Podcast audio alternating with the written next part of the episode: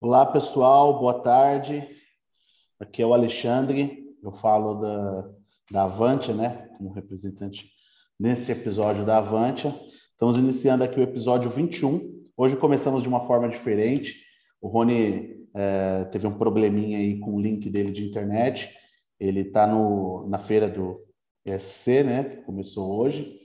É, porém, em breve ele já, já entra aí na nossa, nessa nossa live. É, hoje eu estou aqui com o Cid, Cid Ferreira, né? Ele, ele que é um profissional da área de compliance, segurança, investigação, e eu vou tocando esse início aqui conosco até a chegada do Rony aí. É, então, começando, Cid, é, eu gostaria de saber é, um pouco de você, se apresente aí para nós, quem é o Cid Ferreira, o capitão, né? E, conte aí um pouquinho da sua formação e, e, e, de todo o seu trajeto aí, início de o, motivo por que entrou na profissão, etc. Primeiramente, obrigado aí, Alexandre, pela, pelas palavras, pelo convite, né? É, boa tarde a todos. É, meu nome é Cid Ferreira, é, eu sou, eu estou próximo da meia-idade, né? Antiga meia-idade, hoje em dia falam-se que a meia-idade já, já se estendeu um pouco mais, né? Então, é, eu entrei no Exército Brasileiro muito novo, com 16 anos, né? Então, me formei na Academia Militar das Agulhas Negras, é, sou um oficial do Exército, da reserva não remunerada, né? Eu servi 13 anos no Exército e saí é, no início de 2012, né? Dentro do Exército, fui muito feliz, fiz muitas, praticamente tudo que eu gostaria de ter feito, né? Fiz os, os principais cursos que, que eu me identificava, né? Fiz o curso de ações comandos, curso de forças especiais e os cursos da Brigada Paraquedista. É, tive a chance, né, o privilégio de passar por, pelas principais unidades operacionais do Exército, né? Então eu, eu servi ao batalhão de ações de comandos logo de na primeira entrada nas operações especiais. Depois eu tive a chance, né, o privilégio de ter sido designado para a missão de paz no Haiti. Né? Então, eu era oficial de inteligência é, do destacamento de operações de paz do Batalhão Brasileiro no Haiti, final de 2007 até meados de 2008. Experiência muito enriquecedora, muito bacana. É, depois eu voltei já para o Batalhão de Forças Especiais, e no Batalhão de Forças Especiais eu fui transferido né, para o Centro de Instrução de Operações Especiais no Rio de Janeiro, é, inicialmente no Rio de Janeiro e depois o centro se mudou para Niterói. Né? E aí esses foram meus últimos três anos no Exército e, e de lá eu tive a chance, né, a sorte de, de ter ido para a África trabalhar na, no Departamento de Segurança Empresarial, já no setor privado. Né? Fui para um projeto de capital lá, de lá eu consegui é, uma relocação, né? fui, fui movimentado para o Oriente Médio, fiquei cinco anos no Oriente Médio, experiência muito bacana, e lá comecei minha transição da segurança empresarial, mais focada em gestão de risco, mais focada na área de compliance. E fruto disso tudo, eu tive o privilégio de ir para a China, né? Trabalhei na China no desenvolvimento do negócio novo, é, e muito focada em compliance, em gestão de risco, em prevenção de perdas. E aí, fruto do trabalho de lá e devido à pandemia também, eu fui convidado a retornar ao Brasil e estruturar uma área de compliance e gestão contratual, já focada aqui no, no compliance contratual, né? É, puramente é, dito, na parte de relação entre os fornecedores, né? Então, acho que é em suma, né, bem sumarizado. Esse sou eu, esse é o CID profissional. E o CID pessoal, enfim, é, prezo muito pela, pela família, pela, pela vida ali, é, pelo balanço entre a vida e, e, o, e, o, e outras atividades, né, como praticar esportes e, e a vida social. Né? Acho muito, muito importante manter esse balanço já na fase da vida que nós estamos. Né? Bacana. Ah, legal. Cara, é, é bem diferente assim você é, quando se está na, na, na, carreira é, militar, né? E você e você vê o, o, o barquinho tomando ali uma, uma outra direção. É, como que foi? Como que foi sentir isso daí nessa transição? O, os seus desafios? Sentiu muito ali dentro esse esse trâmite de, de estar mudando de, de carreira em si, né? É, conta aí um pouco, cara, como que foi essa, essa sensação, é, as dificuldades que você achou aí perante esse, esses caminhos que foram, esses percursos que foram tomando aí sua vida, sua vida uh, profissional. Como que foi? É, é assim, é, em algumas, acho que todo mundo passa por isso, né, em algum momento da vida.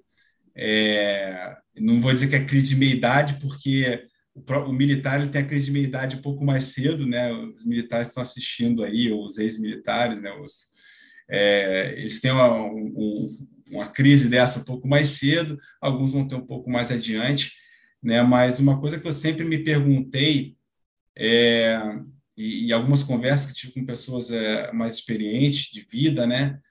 É, você consegue meio que quando você conhece alguém e, e consegue fazer uma leitura dessa pessoa, você consegue dizer como que vai ser o término da vida dela.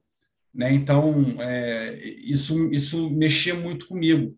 Né? Eu estava no exército, e é, meu pai foi coronel também, meu avô também foi.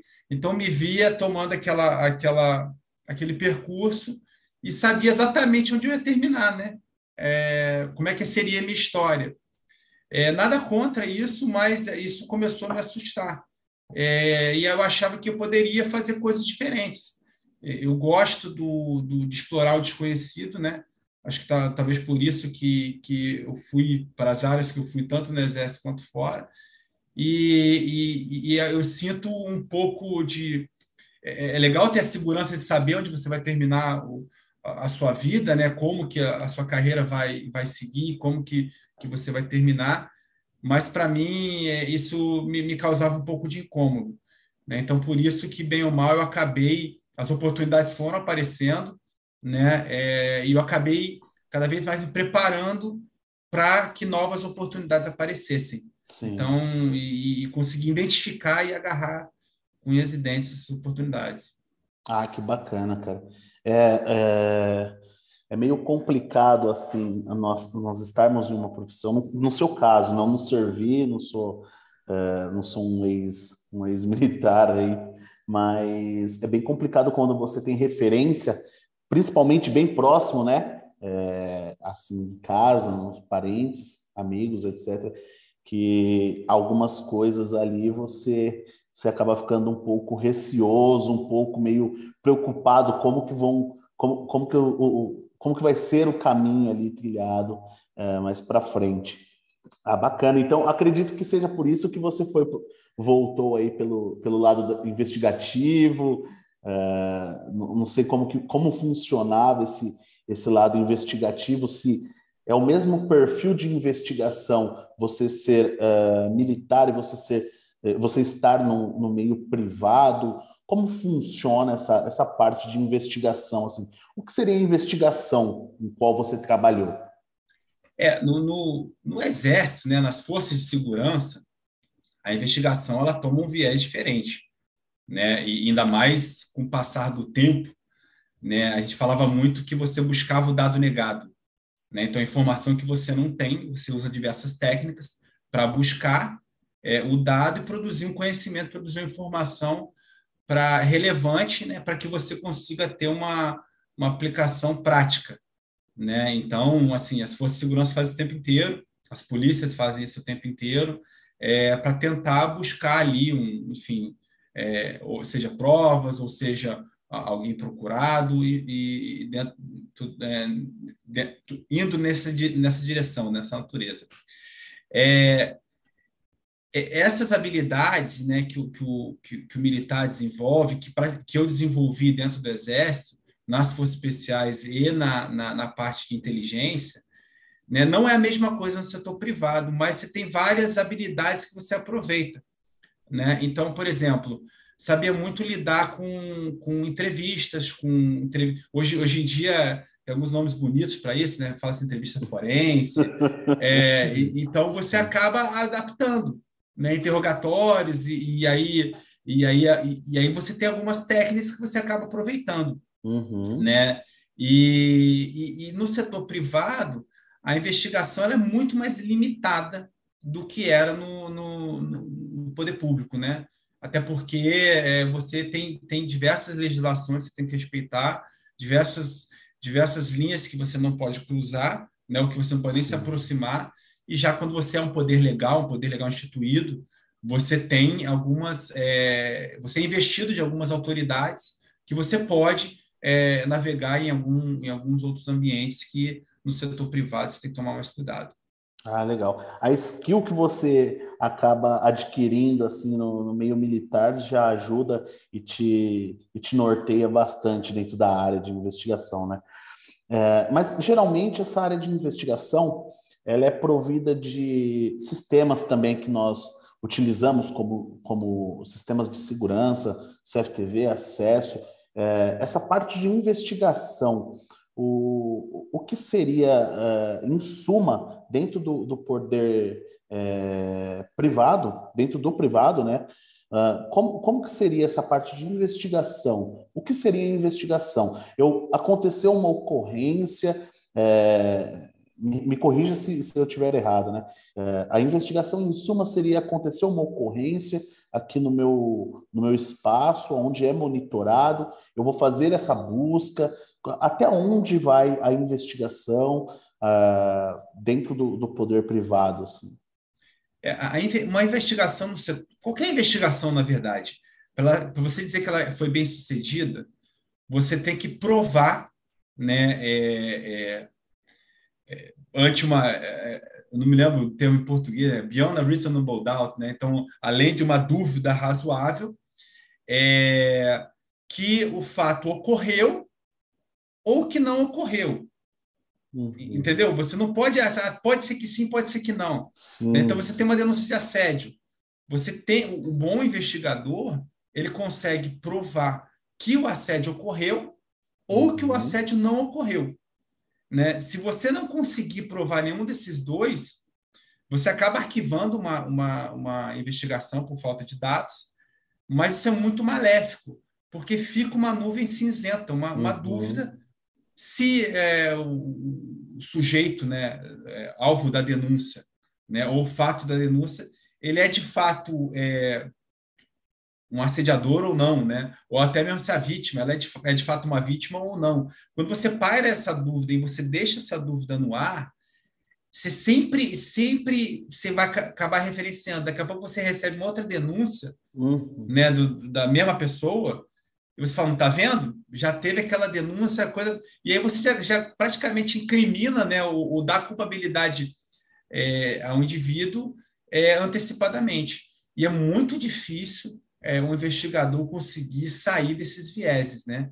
Esses vieses de teve uma denúncia, o cara já é culpado, né? E aí você, putz, vou pegar esse cara.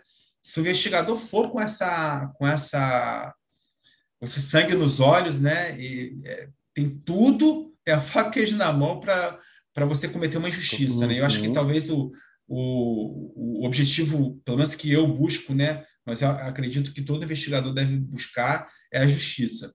Na, jamais claro. cometer uma injustiça.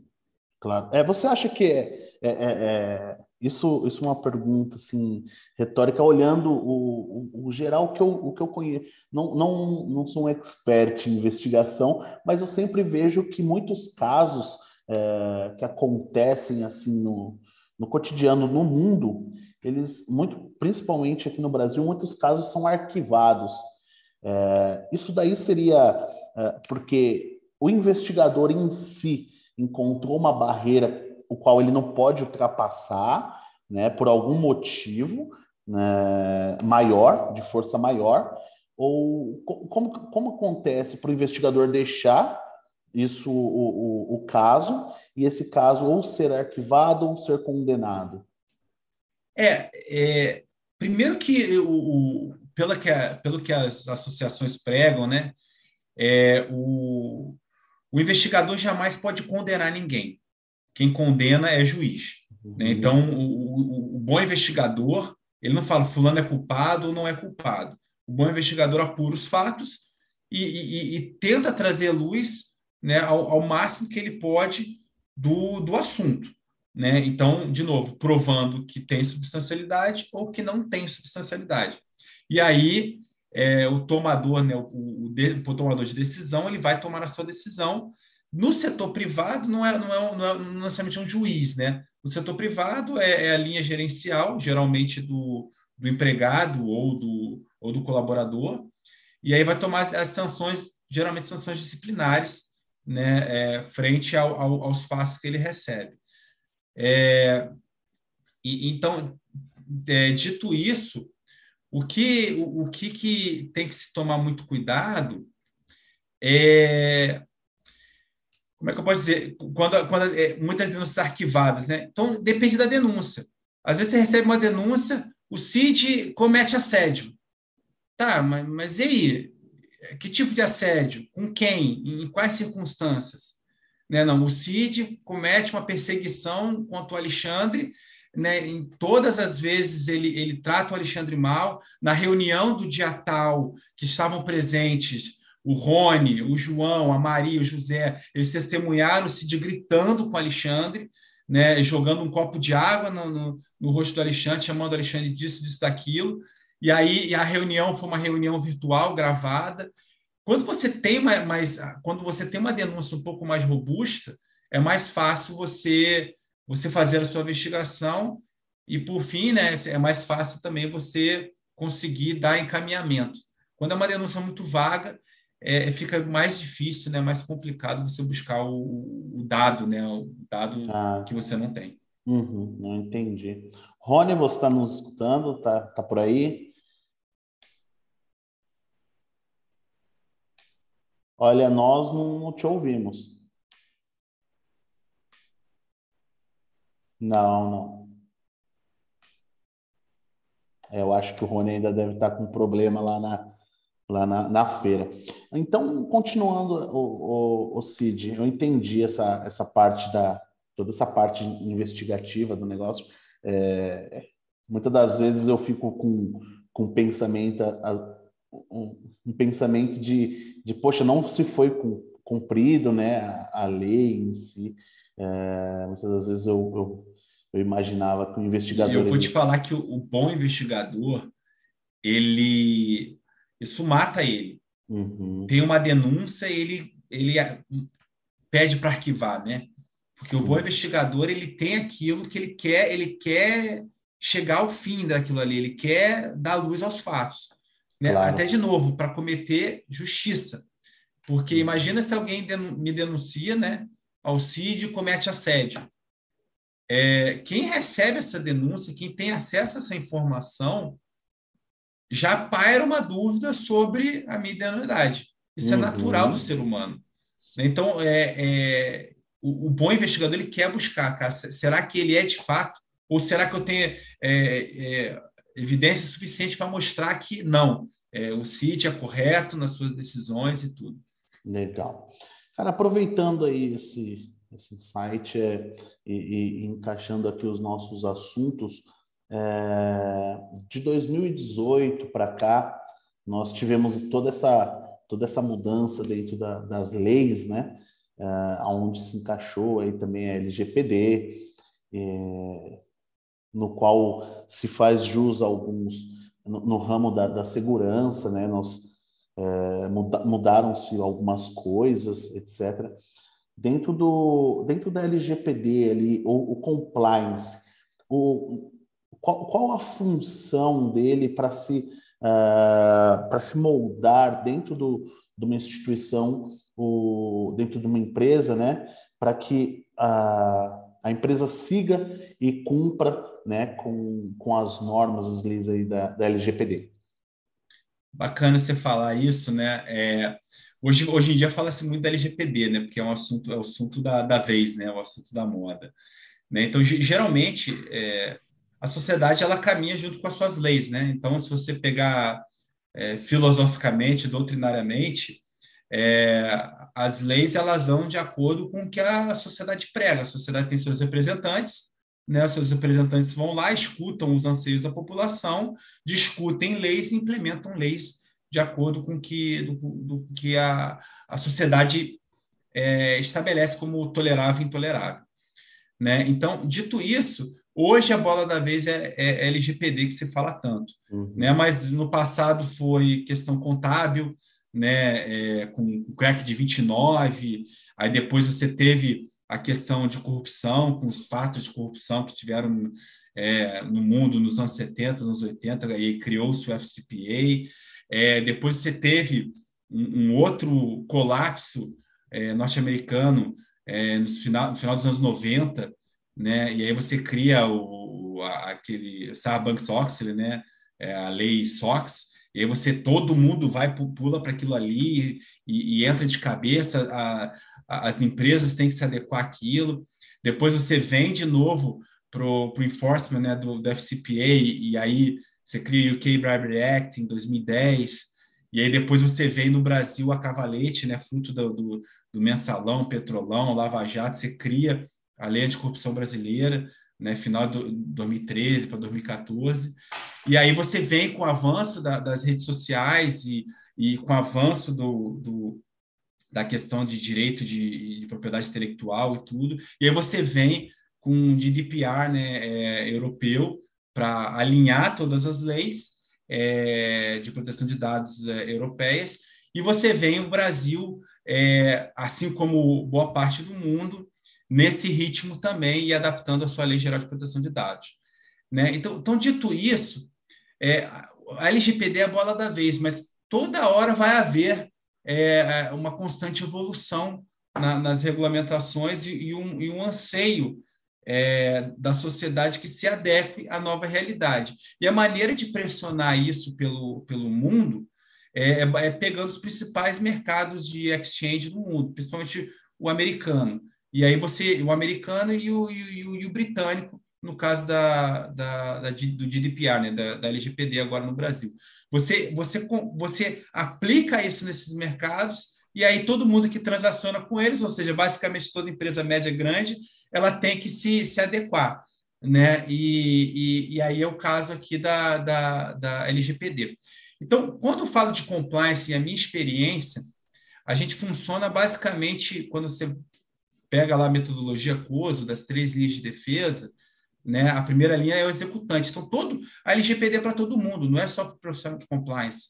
Né? Todas as empresas têm que cumprir é, com essas regulamentações. Né? Então, entender e aí, geralmente, você pega escritórios de advocacia, eles adaptam né, os programas para as empresas maiores, e aí você tem as pessoas do dia a dia para fazer cumprir.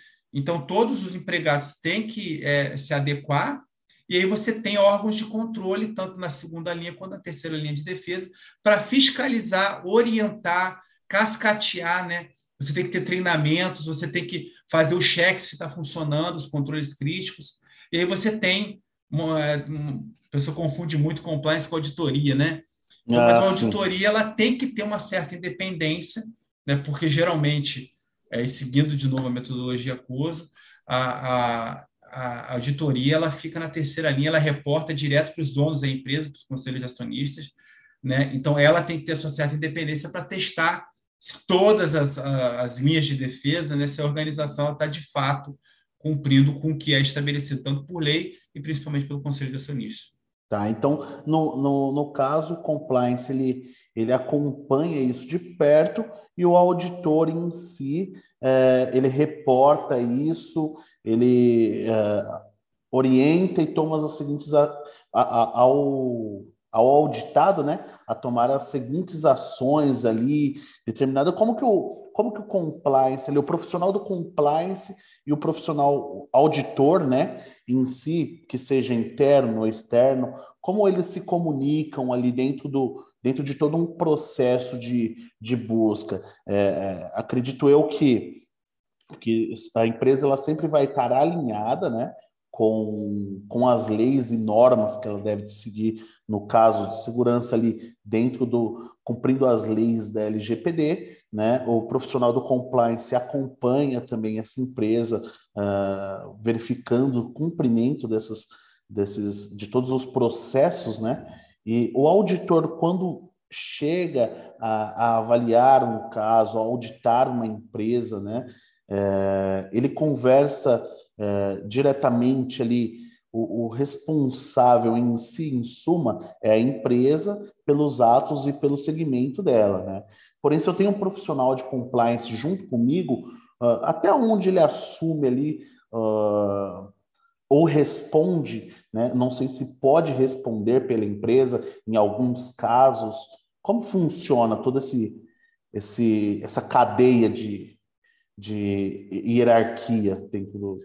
É, é, com a promulgação e desenvolvimento dessas leis, que a gente já abordou algumas delas, né, a gente está muito volta com a LGPD, é, foi também promulgado a responsabilidade civil e, por vezes, criminal, tanto do, dos, dos, diretores da empresa, né, do, do de, de, quem gere a empresa, né, como também do compliance officer.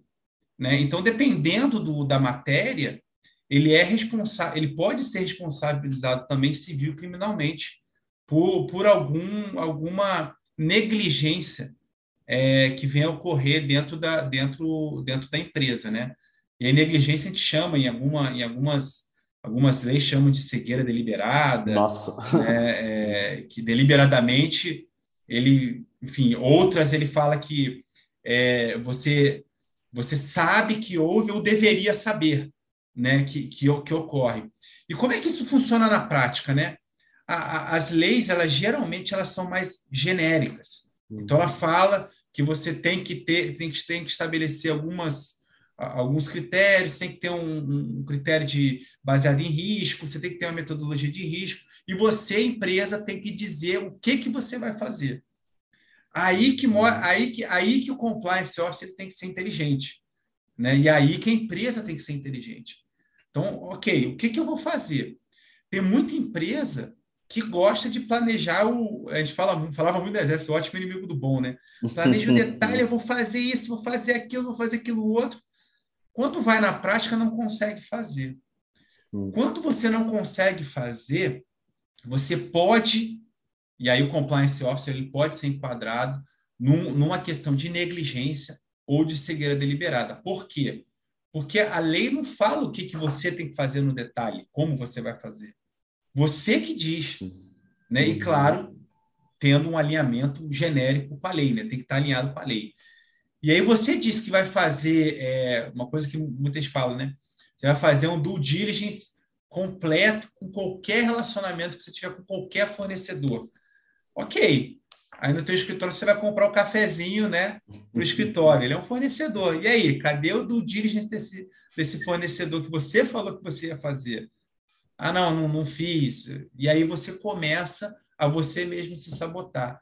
E é a função do compliance officer identificar esses pontos, porque se algo acontece, ele pode ser responsabilizado também civil criminalmente por uma por, por alguma ocorrência. Não só ele, mas como os diretores da empresa. Certo. Mas o, o profissional também, quem, para quem está na área, né? Como ele se resguarda de, de, de, de, informar, orientar, né? Se você, se você é um profissional de, de compliance e você orienta uma, uma empresa a seguir aquela, aquela determinação e responde junto a, a ela, né, até mesmo criminalmente, uh, de que lado que o profissional em compliance se defende até mesmo por uma negligência que não partiu dele ou partiu só da empresa? Como que ou, ou, é, é ou é um casamento realmente de fato? Uh, aconteceu alguma coisa, estamos junto, é isso, e assume os riscos juntos e depois isso daí é conversado entre, entre ambos. Como, como acontece isso daí? É, o, o, compliance officer ele tem que primeiro tem que ter conhecimento, né? Então ele tem que ter conhecimento do que, que ele tem que respeitar, né? E aí para isso é, é humanamente impossível que um indivíduo vá saber tudo de tudo, né? Uhum. Então por isso que ele tem ele tem tem toda a, a estrutura da organização para poder é, é, fazer esse controle, né? E aí você também vai é, com, com a gestão baseada em risco. Qual é a sua área mais de risco? Eu até dei exemplo do cafezinho. Uhum. O cafezinho talvez não seja tão arriscado assim, né? Não estou suscetível a tantos riscos assim. Então tá bom. Então, de repente, para o cafezinho, eu não vou fazer um, um due diligence detalhado para todas as transações, né? com todos os relacionamentos com fornecedores. Vou criar é, uma matriz de risco de da alto, médio e baixo. E aí você estabelece alguns critérios, existem algumas sugestões aí é, disponível em diversas associações e, e até algumas leis, ela, ela já, já te dá algum caminho de como seguir, né? E aí você vai sendo mais, mais dirigente em, em, em alguns casos e menos nos outros, né? Como é que você se, se, se, resguarda disso? Você foca, evita, pega o recurso e vai colocando é, aonde você visualiza onde tem mais risco. E você segue o passo a passo, né? Que diversas metodologias e diversas associações estão aí para te orientar em como fazer. Se você faz isso e, e a, acontece algo, porque a empresa é formada de indivíduos, né? Então, indivíduos, às vezes, eles deliberadamente cometem é, algo, algum ilícito, né? Seja uma quebra da LGPD ou um ato de corrupção. É, e aí, o que, que a empresa naturalmente faz? Ela identifica, ela tem todas essas leis, ela, ela, ela tem a necessidade de monitoramento investigação e resposta. Então, ela monitora, né, as auditorias, os serviços de compliance, tudo. Ela investiga quando ela identifica ou quando ela recebe uma, uma, uma denúncia e ela dá a resposta. Isso tudo, naturalmente, evidenciado. Você tem que ter toda uma, uma aquela cultura de evidenciar é, tudo que você faz. Então, naturalmente, tudo evidenciado. E aí, se algo acontece, você vai provar que ó, eu fiz todo, tudo que eu disse que eu faria e está aqui todas as evidências de que eu fiz. Aconteceu, foi algo isolado, né? É, uhum. se, se teve alguma negligência de parte de algum empregado, nós vamos tomar as medidas é, remediativas, né? Vamos tomar ação. Está aqui as evidências das ações que a gente tomou para com o empregado. Se foi alguma falha de controle, está aqui as evidências que a gente tomou para melhorar o controle, né? E, e, é basicamente isso. Ah, legal. É, todo, todo esse processo uh, de busca de, de, de risco, etc., até mesmo como você comentou, essa parte ali do cafezinho, é, tem sim a, toda a gestão de risco. Então, a, dentro da corporação, o, o, o, Compliance Office, ele, ele determina essa gestão de risco ou ele em paralelo com, com profissional da própria empresa, né, da própria corporação onde ele está trabalhando, uh, traz esses dados de risco para ele e ele trabalha em cima disso, tanto dentro quanto fora. A, parte do risco, ela, uh, resumindo a minha pergunta, a parte do risco, ela se resume não só é, a, a, corporação em si, né? Porque nós temos aí, é, por exemplo, a, a cyber, o, o, o cybercrime, né? É, o, o, crime cibernético aí, que expande aí as barreiras físicas da empresa. Então, todo esse risco e esse acompanhamento, como é tratado dentro da empresa, assim, pelo compliance officer ou pelo investigador? É, como, como é feito essa tratativa? É, é vamos, vamos focar no exemplo que você deu, né? Então, por exemplo, é, até conversando com, com, um amigo meu aqui, é, ele tem alguma uma rede pequena de lojas, né? E, e, e ele me alegou, né? Reportou para mim que tinha uma funcionária da loja dele, fazia umas lives, né? Vendia roupa, e aí e a pessoa comprava roupa, mandava a roupa e ele mandava o Pix. Né? Uma funcionária foi lá e dava o Pix dela, pessoal. É... Naturalmente, aquilo ali é um risco para ele. Né? Então, ele tem que identificar o, o tipo de risco e, e tentar é, verificar como que ele vai endereçar isso. Né? Tá certo que o lesado é ele, né? talvez ele não, não, não vá estar infringindo nenhuma grande lei né, dessas que a gente está falando, porém, é, existem outras empresas maiores que, que, que eu já tive acesso também a, a investigações, de que você está discutindo por e-mail é, o pagamento de um frete marítimo, por exemplo, né? e, e acredite, várias empresas hoje em dia ainda fazem isso por e-mail, e aí, enfim, um, um, vou dizer um hacker, né, mas um criminoso entrou ali no meio da conversa né, e conseguiu, por algumas técnicas de spoofing, é, tá ali é, é entre, é, conversando com os dois, né? Ele se passava pelos dois e, e, conversava com um e outro. E no dado momento ele foi lá e trocou a, a, o dado da conta bancária e acabou também é, lesando a empresa, recebendo uma quantia bem expressiva, né? Como é que uhum. isso tudo tem que estar na matriz de risco da, da, da organização, né? Uma empresa, por exemplo, que, que recebe concessões para uma empresa de energia, uma empresa de mineração, é, uma empresa de, de energia é, renovável que se necessita de concessões, né? Isso aí é um risco. Quando você fala do FCPA, né, é, você tem interação com o agente público, você vai ter, vai ter que ter a liberação daquela licença. E uhum. quanto mais demora a liberação dessa licença, é dinheiro que você deixa de ganhar. Sim. Então, ali é um risco grande. Então, você tem que monitorar esse relacionamento. Quem que é a pessoa da sua empresa que está falando com aquela? Né? O que, que você está oferecendo para ele? O que, que ele está te pedindo em troca? Então, tudo isso, entendendo as leis, entendendo o teu negócio, você consegue ver aonde estão os seus maiores riscos. E aí, voltando para o exemplo anterior aí da, da rede de lojas, o cafezinho não é um risco para ele, mas pode ser que ele seja lesado. Mas talvez nessa, trans, nessa transação aí da venda das roupas, que é, o, que é onde, ele, onde ele fatura a receita dele, é tá o maior risco. Quando você fala aí do outro exemplo que eu dei, né? De novo, cafezinho para empresa grande também não é um, não necessariamente é um grande risco. Né? Mas quando você está discutindo ali o pagamento de um frete marítimo por e-mail, acho que ali talvez seja uma, uma área interessante para você para você focar, né? E, e aí, de novo, tem que entender o negócio, tem que entender como que o dinheiro entra, como que o dinheiro sai é, e, e, quais são as leis que você é suscetível a respeitar. Sim, é, é, bem, é bem complexo essa parte de segurança quando foge do que, do que de fato nós é, colocamos, porque uma câmera é seguro para mim, uma câmera no meu perímetro, um sensor de presença seguro para mim, né? Tô, tô aumentando a segurança, um controle de acesso, enfim. Porém, dentre tudo isso, a gente acaba tendo um calcanhar de Aquiles aí, que é o próprio ser humano, né? Então, chega um momento de que, como a gente tinha conversado anteriormente nos bastidores, em que a engenharia social ela, ela acaba é, passando por todos esses esses, é, esses sistemas de segurança e mesmo assim adentrando aonde é, de fato ela, ela deseja. Então, eu acho que o risco, tanto do. não apenas né, é, o físico ali, o que você agrega de segurança, e sim o, o, o entendimento da pessoa e a, e a malícia da pessoa ali em, mas, em reportar. Mas, Alexandre, Olha como as coisas conversam, né?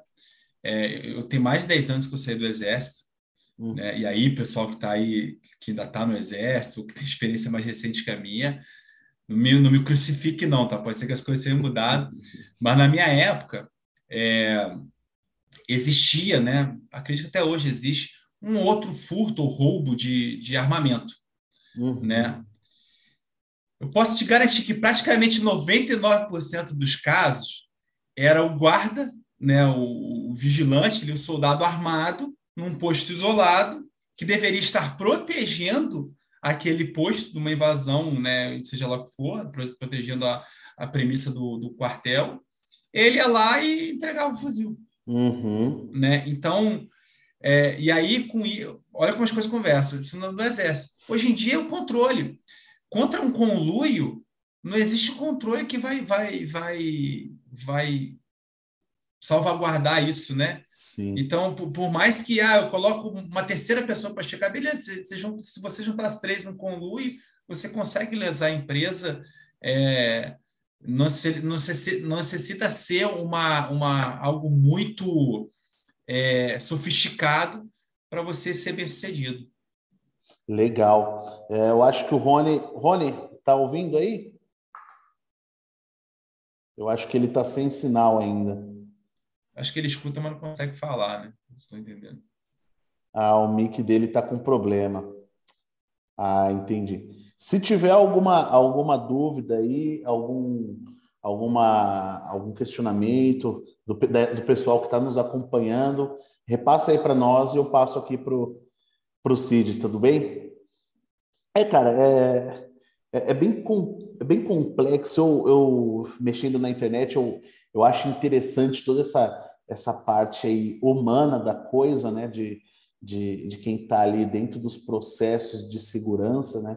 Isso ajuda também, e tem, existem até profissionais para isso, né? Como os pentesters da vida, em, em em tentar burlar todo um sistema e ali você consegue aumentar e, e a, avaliar melhor ali a sua, o seu risco, a sua análise de risco ali dentro do, do processo. Mas, mas né? a parte humana, né, para ainda estar tá nesse assunto, é, muita gente tem uma corrente, uma vertente grande que fala que, que, que o ser humano né, é o maior bem de qualquer empresa mas também pode ser o maior, a maior ameaça, né? É, o elo humano.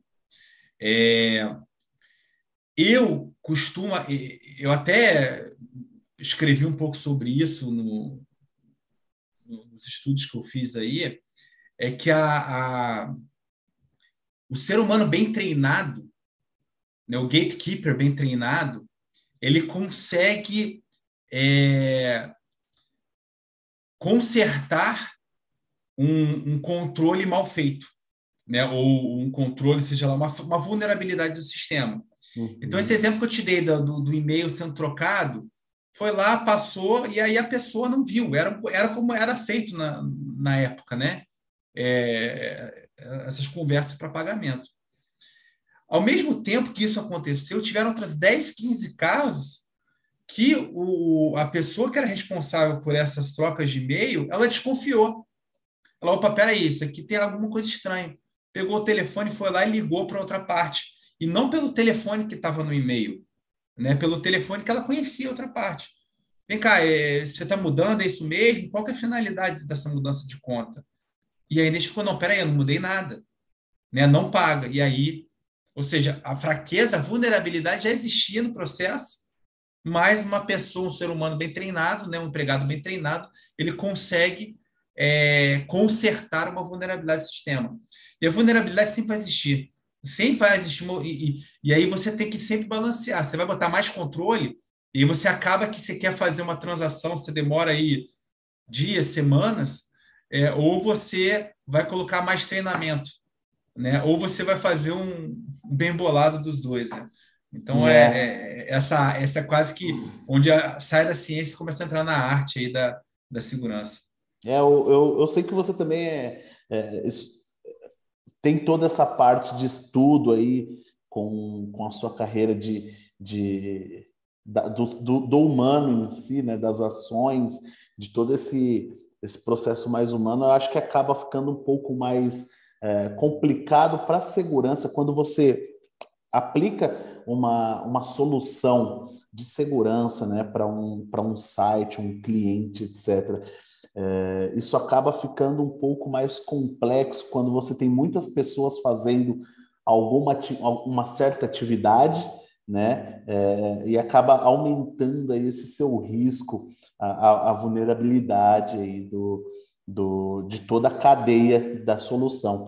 Aí muitas das vezes acontece algo que você você volta e, e a, a, pessoa com que está, né, com todo esse, esse sistema de segurança, acaba falando, poxa, mas não é funcional, não funcionou de fato é, esse sistema que você colocou aqui é, de segurança. Mas muitas das vezes as coisas saem de, de dentro para fora, né? Como, como você disse, quem, quem espera, e não é, eu acredito que não é, não é novidade para ninguém, essa, isso daí passa direto em jornais, etc.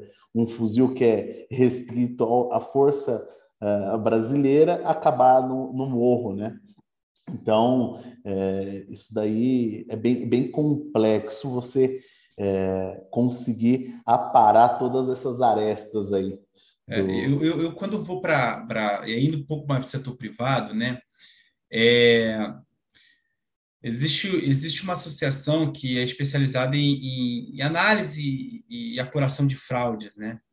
É, e ela traz, a cada dois anos, traz um estudo que, que mostra é, as formas detectivas de fraudes, né? De, de fraudes ocupacionais, né, de fraudes empresariais que acontecem nas empresas. E aí, por mais que a gente invista em tecnologia, praticamente metade da, da, das detecções elas foram feitas via é, via canal, vou dizer canal de denúncia, mas algum empregado, algum colaborador deu a dica né, para o time de investigação ou para os órgãos de controle que alguma coisa estava ocorrendo. Né? Não, não foram, não foram, não foi auditoria interna, não foi auditoria externa, não foi é, sistemas de segurança, não foi, foi alguém que identificou, algum ser humano identificou e foi lá, seja no canal de denúncia, seja né, na cadeia hierárquica, e foi lá e falou: olha só, isso aqui aconteceu. E por incrível que pareça, alguns dos estudos deles, agora está tá, tá mudando um pouco, às vezes você encontra, você encontra mais é, é, é, fraude por acidente, você estava olhando uma coisa acabou encontrando, né, do que por, do que por, por auditoria interna propriamente dita, auditoria externa, né, por management review, que a gente chama, né, do, do da gestão revisando. É, então, é, é bem interessante essa parte humana, né? Por isso que eu acredito muito que o em, em treinamento dos colaboradores, em treinamento dos empregados, que e principalmente é quando a gente volta para a gestão de risco, pro, porque a gente chama de gatekeepers, né? Que é o cara que aprova, aprova o pagamento, que é, que é a pessoa que está conversando por e-mail ali para aprovar um, um, um, um, frete, né? o pagamento de um frete, que é está calculando o pagamento de um frete, que é a pessoa ali que que analisa as contas de, de analisa as contas de reembolso de, de viagens e, e, entretenimento. Então, essas pessoas bem treinadas, né, qualquer controle mais fraco, um processo mais fraco que você tenha, essas pessoas conseguem é, corrigir uma possível fraqueza. Né? Sim, sim. Ô, Cid, aproveitando até mesmo essa parte de pessoal, né, do que nós estávamos tratando de, da, da, parte toda da engenharia social ali. É, como, que, como você vê todo o, o, funcionamento do, do compliance, da análise de risco, com essas mudanças que, que estão havendo aí é, recentemente, com a questão toda do metaverso, aquela questão, essa questão toda mais virtual da, da coisa, né? Nós temos aí uma sociedade virtual e, e estarmos caminhando é, cada, cada dia mais rápido para essa realidade aí.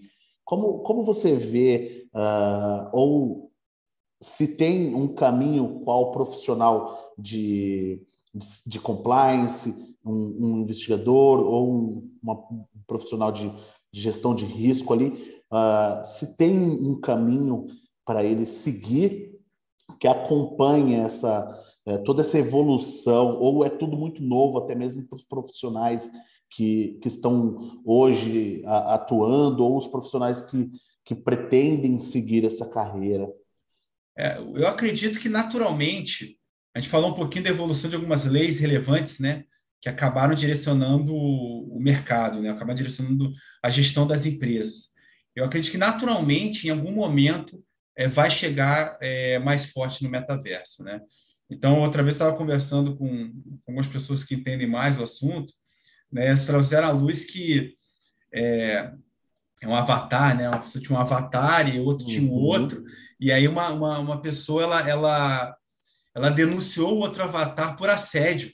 Foi, se eu não me engano, eu, eu posso estar errado, mas eu acredito que foi uma, uma funcionária da, da Meta, né? É, não, não, eu não sei, eu estou familiarizado com a notícia, né? Uhum. Mas quando eu escutei, causou estranheza. Falei, peraí, mas é, natu isso naturalmente causa algum impacto, e mais cedo ou mais tarde isso vai ser é, alvo de alguma regulamentação, isso não tenho dúvida. Uhum. Né? É, até porque no metaverso é, você transaciona muito em, em, em, cripto, né? você transaciona muito em outros tipos de, de moedas, né? e você tem é, adolescentes, né, hoje em dia, é, quando tem aniversário, eles não pedem mais presente, ele pede um, um capacete, ele pede um é. boné no, no metaverso, né? Isso custa dinheiro. Né? Então, isso natural, naturalmente, em algum momento, né, vai ser trazido mais à luz, isso já é um ponto de atenção para lavagem de dinheiro. Né? Então, eu acho que é, a gente fala tanto de assédio moral, assédio sexual, no, no caso que foi, foi, foi levado, mas eu acho que para mim, né, o que eu vejo mais forte é a questão de lavagem de dinheiro, né, quando é. a gente é. fala da, na, das transações do metaverso. É um, é um assunto bem, bem atual e, e com a tecnologia acaba sendo um assunto que, que vem muito rápido, né? É, então, por mais que seja algo antigo, né, em, em suma ali, a comercialização de produtos virtuais, se você for olhar para o passado aí, uh, até comentei com um professor meu um, tempo atrás, é algo que já vem acontecendo, um, uma skin para um, um jogo específico, um joguinho de, de arma, um, um, uma, uma outra skin, agora as figuras, né, as figurinhas ali que, que você compra e você vê o preço que, que, que isso tudo vale, né? É, é, é até meio que, que assustador. Uh, é, essa parte quando você fala de, de, lavagem de dinheiro, você tem que identificar, né? É, de quem que você está comprando? Aquilo uhum. vale aquilo mesmo? Será que ele não está vendendo para ele mesmo? Né? Um dinheiro sujo e acaba lavando? É, e, e, depois ele, ele vende para uma terceira pessoa legítima, e aí eu pego aquele dinheiro e, e depois ele já transforma em outra coisa e, e já consegue usar. Então, é, eu acho que mais e mais é, a regulamentação vai chegar mais forte aí, na, principalmente quando você fala em transações. Certo. Aproveitando aqui, pessoal, todo mundo que está nos assistindo aí, é, ainda nós, nós não tivemos ali o Rony, quem está acompanhando aí junto com vocês, tá? É, porém, é, ele está mandando aqui umas mensagens de vocês aí para nós, né? O pessoal aqui, o André, o Alex, Gabriel Juliano, essa equipe da Avante, também a equipe do uh, os conhecidos do CID também estão mandando um abraço aí, Jonathan, Abner, é, que estão comentando e participando aí também conosco do, do desse Security Talks, dessa, dessa Legal, edição bacana. 21. Então o pessoal tá, tá por dentro aí do, do, dos, dos, assuntos, acompanhando nós. Cara, é, aproveitando esses, esses últimos minutinhos que a gente tem aí, Cid, é, eu queria ver com você, cara, né, se você fala um pouquinho para nós o que, o que, como, como é o olhar do, como, como nós podemos olhar o, o compliance, né, o profissional pode olhar para o futuro, né, aproveitando até mesmo o gancho aí dos, do, da, da, da parte toda do metaverso, toda essa evolução tecnológica, como o profissional do compliance ele consegue é, hoje se preparar com, com relação quem está entrando na área, né, ou até mesmo quem é recente na área, que está buscando aí um, um, uma, uma, uma, um aprimoramento no, nos seus conhecimentos, né, é, em relação a cursos, livros, algo, é, associações que ele também pode ter pode ter vínculo, né, que possa ajudá-lo e guiá-lo aí nessa cada dia mais em busca de, de, de mais conhecimento. É, então, o, assim, para quem está tentando, para quem de segurança se interessa pelo assunto, se interessa em talvez fazer uma transição, né? Então, é, é eu, eu, eu, eu traço como dois vieses, né? Então, primeiro, é, conhecimento o que mais tem hoje em dia no mercado aí fora. Né? Então, no, é, no passado, nos anos 90, é, o profissional de segurança, das forças de segurança, um policial, um, um militar, né? É, ele, eles que acabaram desenvolvendo é, toda essa parte de segurança e de investigação. É, ao longo do tempo, e o, o, o, profissional já que já ingressa no setor privado, ele já, já tem uma gama grande de conhecimento. Então, hoje em dia, você tem faculdades de, de, de segurança privada, faculdades de segurança pública, você tem MBAs, você tem mestrados, né? você tem até doutorados nesse assunto, e você tem as diversas associações. É, então, o profissional que ele tenta migrar da, da segurança, é o primeiro, o profissional que tenta migrar do poder, do poder público, poder privado, eu, eu, eu, as orientações que eu dou, né, os convites que eu dou, procurem essas faculdades, procurem essas associações, identifique o que, o que mais lhe agrada, né? o que mais, o que mais se sente à vontade em lidar e traçar. Né? Então, na, na parte de segurança, é, é para mim, acho que a mais relevante é, é a ASIS, né? a Associação Americana de, de, de Segurança, é, que ela fornece algumas credenciais, né? o CPP é o mais famoso deles, com certeza alguns colegas aí que, estão assistindo devem possuir essa certificação. É, mais e mais, o ASIS no, no capítulo do Brasil está se tornando mais forte, com a posição de destaque internacionalmente, então, é, e, e, vem desenvolvendo bastante diversos profissionais no Brasil. É, outro, para quem, quem gosta bastante de investigação e se sente confortável em fazer isso, é, o, que eu, o que eu sugiro é a ACFE, ACFE, Associação de, de Certificação de, de, de, Examinadores de Fraude, né? o nome é inglês, ele dá, ele dá a credencial CFI, então ele te dá várias metodologias e conhecimentos. É, Para a parte de compliance e ética, você tem a credencial chamada CCEP, e aí, no nosso caso, no Brasil, você faz a versão internacional, CCEPI, né? Isso te toda a metodologia de compliance e de ética, é, então vai te enriquecer de, de conhecimento. E para a parte de lavagem de dinheiro, porque trabalha mais com banco, com metaverso, que a gente comentou, né? eu sugiro a ECAMS, é A-C-A-M-S, né, que te dá a certificação de lavagem de dinheiro. Então, no conhecimento, você vai se tornar um profissional melhor, você vai cons conseguir ter a base doutrinária para aplicar.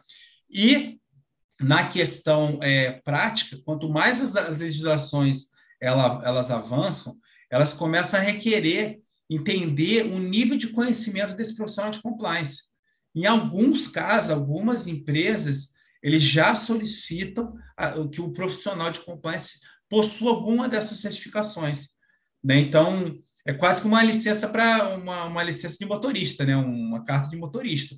Então, você, você precisa ter para poder dirigir. Então, algumas empresas estão exigindo para poder entrar né, né, nesse mercado. E, e, por fim, né, quem deseja de fato migrar para esse mercado, o mercado é altamente alta, é, aquecido, com as legislações avançando, torna-se necessário é, a indicação de, de, de, compliance officers, departamento de compliance, de, de canais de ouvidoria, de investigação, é, de profissionais de segurança. Então, é, para quem quiser fazer essa transição, é, é um terreno fértil para crescimento.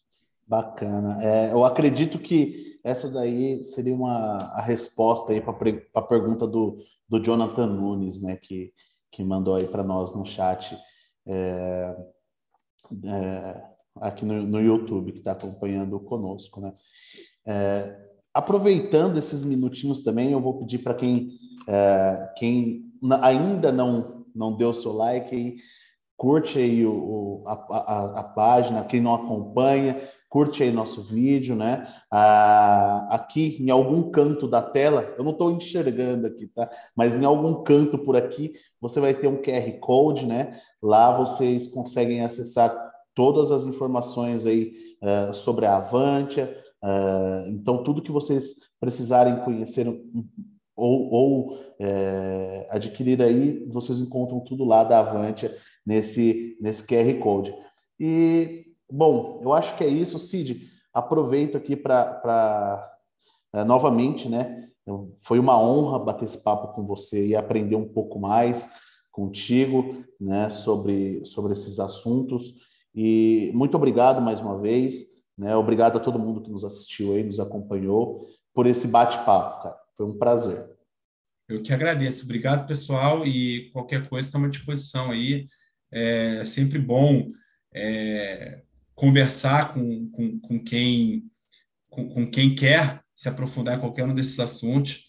É, eu acabei traçando um caminho um pouco diverso, a gente falou um pouquinho no início, e cometi alguns erros, alguns acertos, eu estou eu, totalmente aberto, eu gosto bastante de prestar essa solidariedade em quem está atravessando esse, esse barco aí, atravessando essa maré junto, né? Então, fique à vontade de, de, de entrar em contato e, e obrigado a Avante pela oportunidade, pelo convite e a gente se vê por aí. Obrigado, até mais, gente. Até mais, abraço. Tchau, tchau.